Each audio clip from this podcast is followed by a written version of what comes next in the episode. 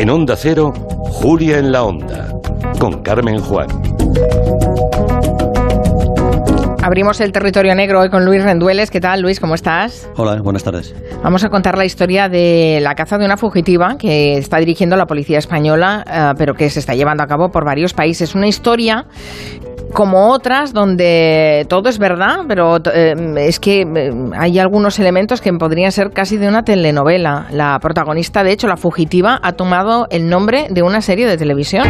Porque usted de alguna manera me pertenece. Todo este tiempo ha sido mío. Hasta la vista, diabla. Usted no es inmortal. Diabla, vamos a hablar de la Diabla.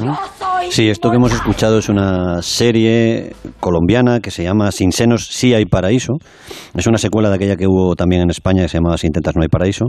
Y la mala de esa serie se llama La Diabla y de esa, que es una especie de narcotraficante sanguinaria, de esa persona, de la diabla, de ese personaje de ficción, ha tomado una, persona real, un ciudadano venezolano, ha tomado el mote y es el mote que persigue la policía española y policías de, varios países de Europa. ¿no? Eh, pero pero hay, hay similitudes entre la diabla de, de, la serie y la del mundo real. Quiero decir, también eh, hay, hay trata, ¿no? Pero también narcotráfico es un personaje parecido a lo que podríamos encontrar en la ficción. Alguna hay, ¿eh? como, pero como suele pasar, lo hemos dicho aquí a veces, la ficción digamos que embellece a los malos, ¿no? Les da cierto glamour. La diabla, la de verdad, se llama en realidad Leudis Isaac Corro Camacho, nació en Venezuela, metro ochenta, y la buscan por tráfico de personas. Y tiene en común con, con, digamos, el referente este de la televisión, de la serie de televisión, que explota a mujeres. En este caso real, la diabla recluta mujeres en su país, en Venezuela, y las ha ido prostituyendo durante los tres últimos años, que se sepa, en España, sobre todo en Barcelona, también en Asturias y también en la provincia de Zaragoza, según descubrió la policía. Vale, pues eh, nada que ver con la, con la ficción o algo que ver, pero estamos hablando de una historia muy real, ¿eh? No se lleven a engaño. Esto es lo que está pasando y, pasa muchas veces y que a veces sale a los grandes titulares y, hacemos y dedicamos un espacio, pero no, debe ser la única, ni mucho menos. Hay mucha otra gente que está beneficiándose con la trata. Eh, la Diabla, mm, ¿qué características tiene para que sea tan buscada? Hay otro dato importante y siniestro de la realidad, de esta realidad de trata que tú dices y de esta proxeneta en concreto, que imita un poco la ficción. ¿no? Según los testimonios de las mujeres supervivientes, las que se atrevieron y pudieron denunciar, la diabla obligaba a sus víctimas a someterse a operaciones de estética, de cirugía, antes de meterlas en pisos españoles para prostituirlas. ¿no? Casi siempre las hacía aumentarse los pechos y hacerse liposucciones. La investigación de la policía española incluye una de las frases que repetía la diabla a sus, a sus víctimas, ¿no? y es una frase muy contundente antes de traerlas a España. Ella siempre decía, los españoles no quieren gordas, no, quieren mujeres gordas. Mm, qué barbaridad. Eh, ¿Cuándo se tiene noticias de la diabla en España? Esta mujer que recordemos se llama Isaac, Corro, Camacho. El grupo contra la trata de personas de la Policía Nacional y también los investigadores de la Guardia Civil escucharon hablar de ella en dos investigaciones diferentes. La más antigua hace algo más de tres años.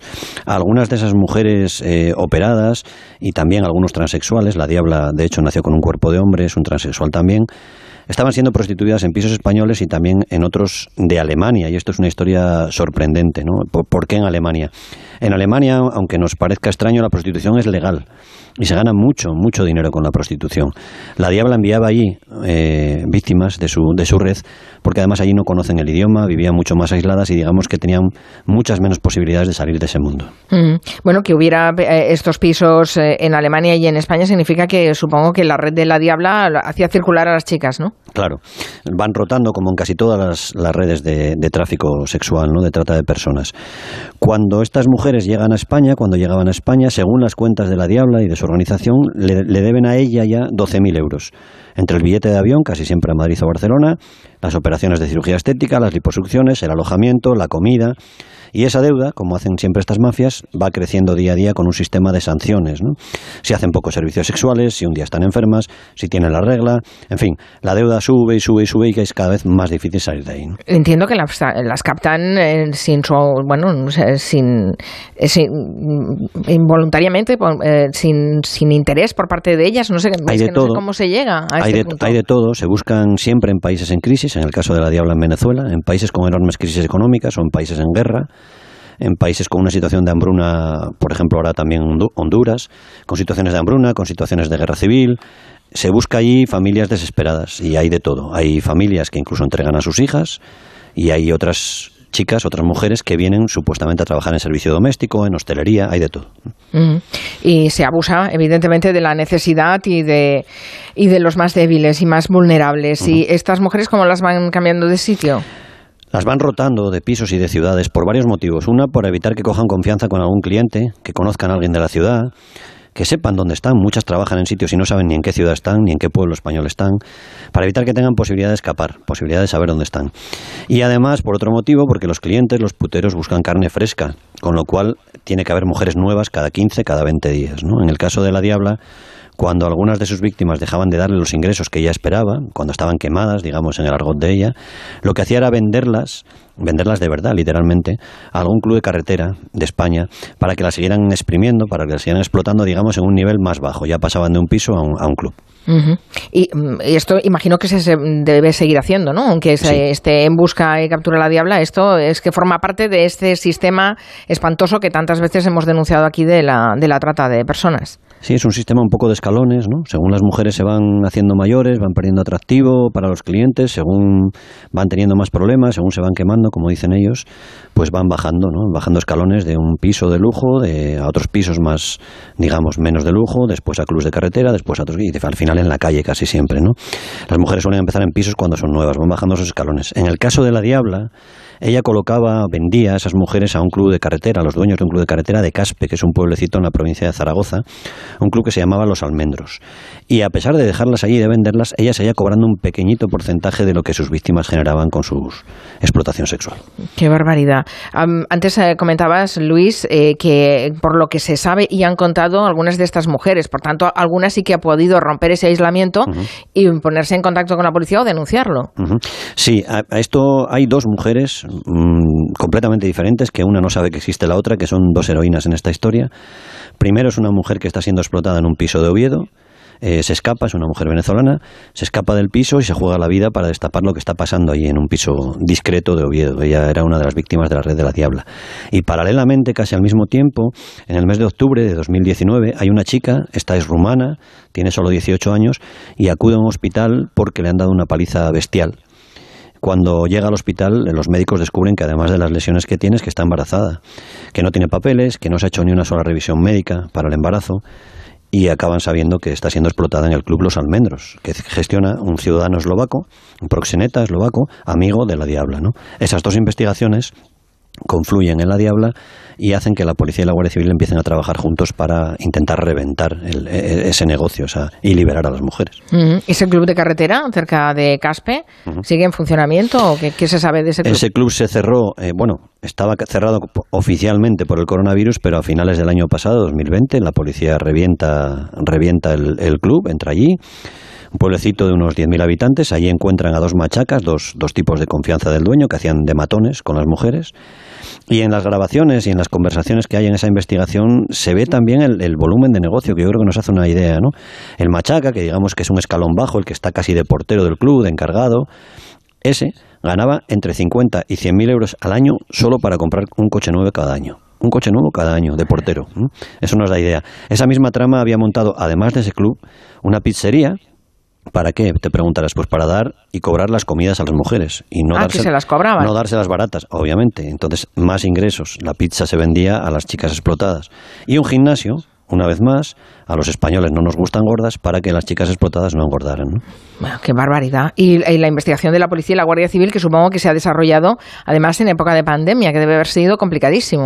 Sí, se llamó Operación Liberty y allí en el club, en Los Almendros, se liberó entonces a cinco mujeres que estaban siendo explotadas y en pisos de Barcelona, además de en el club, se encontraron armas, se encontraron drogas, 25.000 euros en metálico, se detuvo a siete personas en aquella operación el fiscal pidió prisión para todos ellos, pero el juez del caso, digamos que no lo vio urgente o prioritario y quedaron en libertad.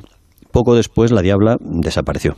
Se escapó de España con el que entonces era su pareja, este es un dato también muy curioso, un policía especializado en temas de Hacienda de Alemania.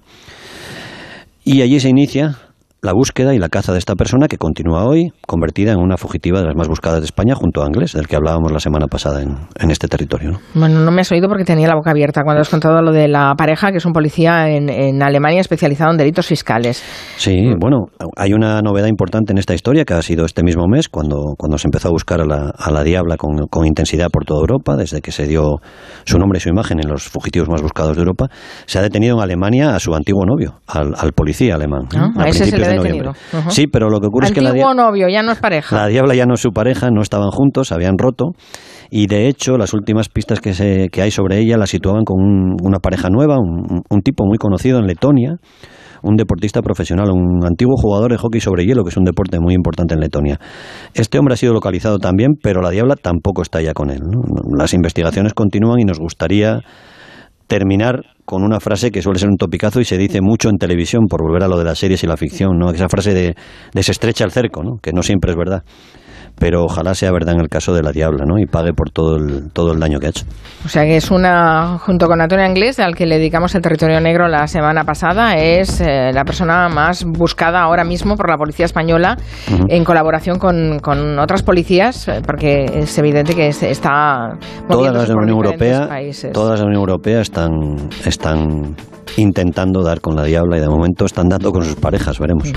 Estábamos hablando de una persona eh, que em, está en el negocio de la trata de, de mujeres, de prostitución directamente, y mm, por las cifras de sola esta persona ya se da cuenta uno de lo que mueve la prostitución en el mundo. Bueno, en Tremendo. España la- los datos de la policía son que la prostitución en España, la explotación sexual de mujeres mueve, genera unos ingresos, beneficios de 5 millones de euros al día. Al día. Eh, se calcula también, Policía y Guardia Civil, que en España entran al año, es un cálculo casi, casi estimativo, obviamente, 40.000 personas víctimas de trata. Algunas salen, otras entran. ¿no? Es un mercado constante, digo mercado con, todo, con toda la intención. Sí, sí, un mercado de carne constante y es una industria formidable, digo formidable en el peor sentido de la palabra, porque genera una cantidad de dinero brutal. Ya, ya hemos visto lo que te comentaba antes, ¿no? El machaca de la puerta de un club perdido en la provincia de Zaragoza, ese destina 100.000 euros al año a comprarse un coche nuevo. ¿no? Imagínense todos los puteros que van al club, claro.